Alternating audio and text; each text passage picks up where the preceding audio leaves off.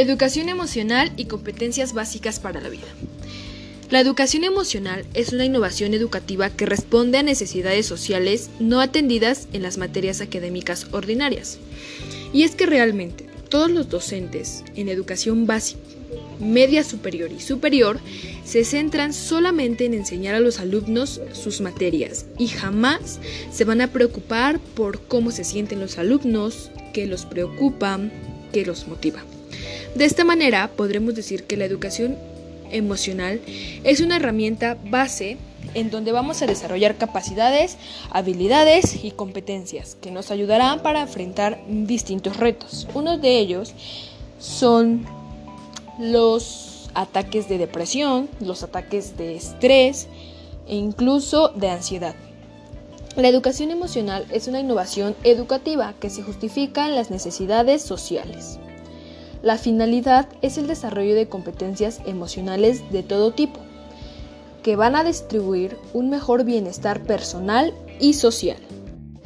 La educación emocional pretende dar respuesta a un conjunto de necesidades sociales que no quedan suficientemente atendidas en la educación formal. Existen múltiples argumentos para justificarla. Y es que muchas veces los problemas se derivan de baja autoestima, depresión, estrés, violencia, delincuencia, anorexia, sida, suicidio, consumo de drogas, entre otros. Y es muy importante que nosotros mencionemos, por ejemplo, que la violencia en 2003 se registraron 1.600.000 muertes violentas en el mundo es el suicidio la causa principal de muertes en los adolescentes. Si hablamos de depresión, un 5% de los jóvenes pasan por, estas, por estados depresivos. Durante 1998 aproximadamente, se consumieron eh, casi 600 millones de envases de tranquilizantes. Hemos de saber que este tipo de tranquilizantes no son nada seguros para nuestra salud entre, entre antidepresivos, sedantes, tranquilizantes o psicoestimulantes para que nosotros nos sintamos un poco mejor. Desgraciadamente, a lo largo de la vida, un 25% de las personas pasará por, este estado, por estados de depresión. Las investigaciones sugieren una correlación entre depresión, déficit en habilidades sociales, desesperanza, falta de asertividad y baja autoestima. Ahora, cuando hablamos del suicidio, el 20% de los jóvenes han contemplado la posibilidad de suicidarse. Ha aumentado últimamente a un 50% el número de suicidios entre los menores de 25 años en los últimos 10 años. Las personas nacen con predisposiciones y capacidades para desarrollar a lo largo de su vida. Sin embargo, si no hay una educación emocional sustentada, éstas se pueden atrofiar en el desarrollo personal. Algunos beneficios de la educación emocional y la inteligencia emocional es que existe un alto conocimiento de sí mismo. Existe una conciencia, eh, aprendemos a regular emociones, a alargar emociones positivas y de esta manera acortamos las negativas. Se logra un desarrollo óptimo de la autoestima, la autoconfianza, la automotivación y de esta manera nos volvemos profesionales en la vida.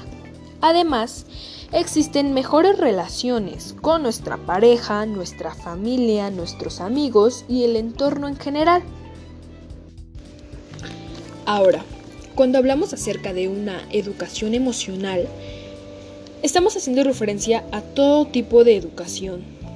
¿Por qué digo esto? Desgraciadamente, en las escuelas muchas veces llega a haber muchos problemas y esto se debe a que las personas no reconocen sus emociones, no saben reconocer las emociones de los demás y mucho menos respetarlas.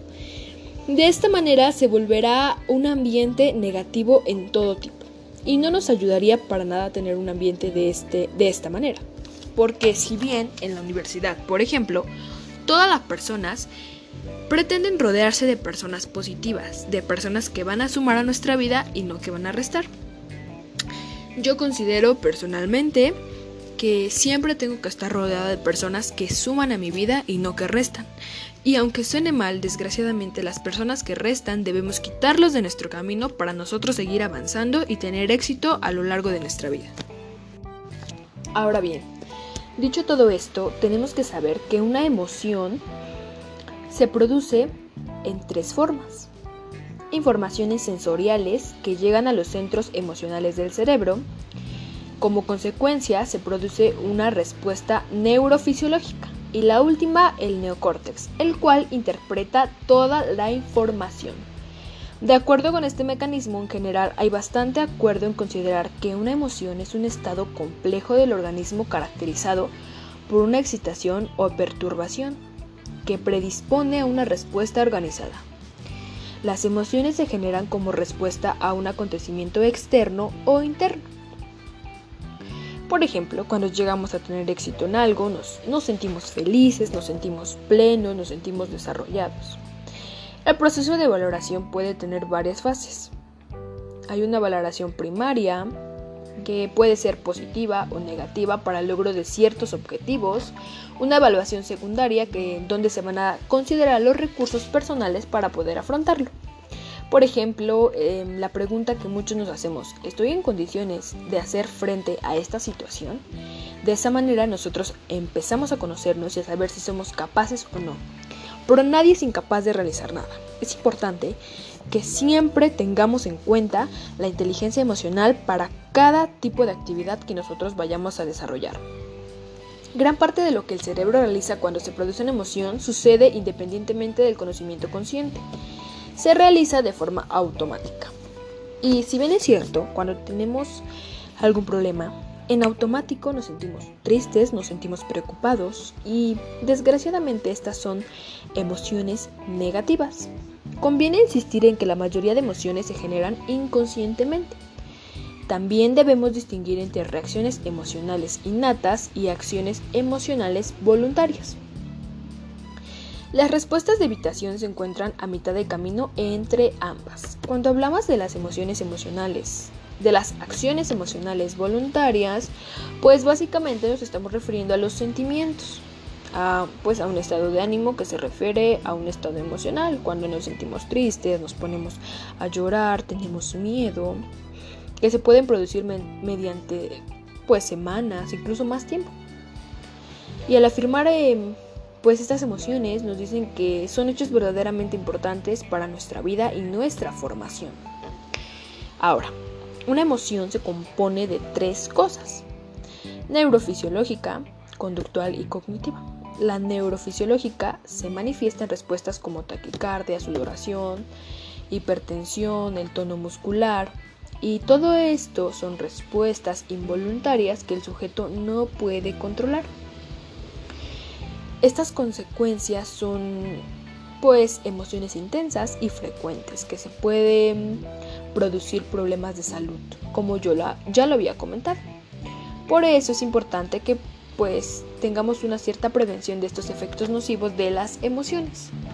De ahí la importancia de saber reconocer y controlar todas nuestras emociones. Em, la observación del comportamiento de un individuo permite inferir qué tipo de emociones estamos experimentando las eh, expresiones faciales, alguna mímica, algún gesto, el lenguaje no verbal. De aquí invoca un poco lo que es la expresión corporal, el tono de voz, el volumen, el ritmo y los movimientos del cuerpo. Es importante que nosotros sepamos reconocer y expresar nuestras emociones, porque desgraciadamente muchas veces, y voy a poner un ejemplo muy claro de esto que sucede en muchas personas.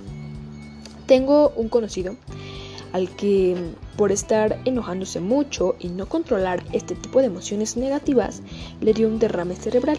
Desgraciadamente nuestro cerebro es el principal receptor de todo este tipo de emociones.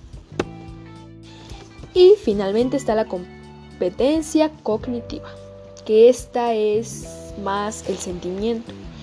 Sentimos la angustia, rabia y pues muchas otras emociones que ahorita estaría de más mencionar. Y para distinguir entre la competente neurofisiológica y la cognitiva, debemos emplear un término llamado emoción, en sentido restrictivo para describir el estado corporal. Eh, esto quiere decir el estado emocional en el que el ser humano se encuentra. Ahora bien, es importante que nosotros como docentes en formación tengamos muy presentes que la educación emocional es de suma importancia para todos nuestros alumnos. Pero antes de esto tenemos que llevarlo a cabo nosotros. Aprende a conocerte, a saber qué es lo que te gusta, qué es lo que no te gusta, cómo te vas a sentir con ciertas emociones, con ciertas actitudes que tu cuerpo pueda tomar y más que nada, recuerda que todas las emociones negativas de alguna u otra forma afectan nuestro cuerpo, afectan nuestra salud. Llénate de pensamientos, de, de sensaciones, de emociones positivas y logra un éxito en tu vida.